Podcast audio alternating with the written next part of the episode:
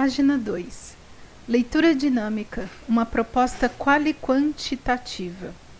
As pessoas em geral acham que na leitura só pode haver uma das duas alternativas: A.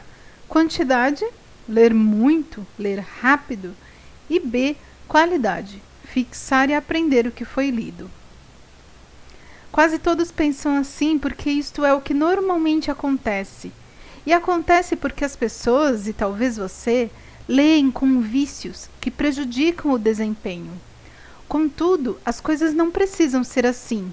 Com um pouco de técnica e treino, você pode ter quantidade e qualidade na leitura.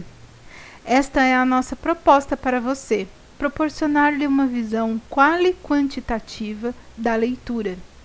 A visão quali-quantitativa pressupõe maior efetividade da leitura, compreendendo quantidade mais rápida e qualidade superior à da leitura tradicional.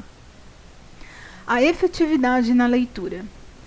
Para que a leitura dinâmica funcione como um processo de leitura plenamente capaz de satisfazê-lo, faz-se necessária a análise do processo e dos resultados pela ótica da qualidade.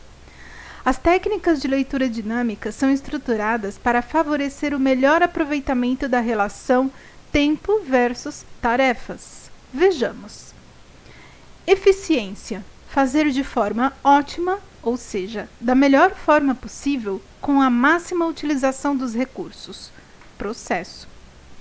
Eficácia: produzir o efeito desejado, atingir o objetivo.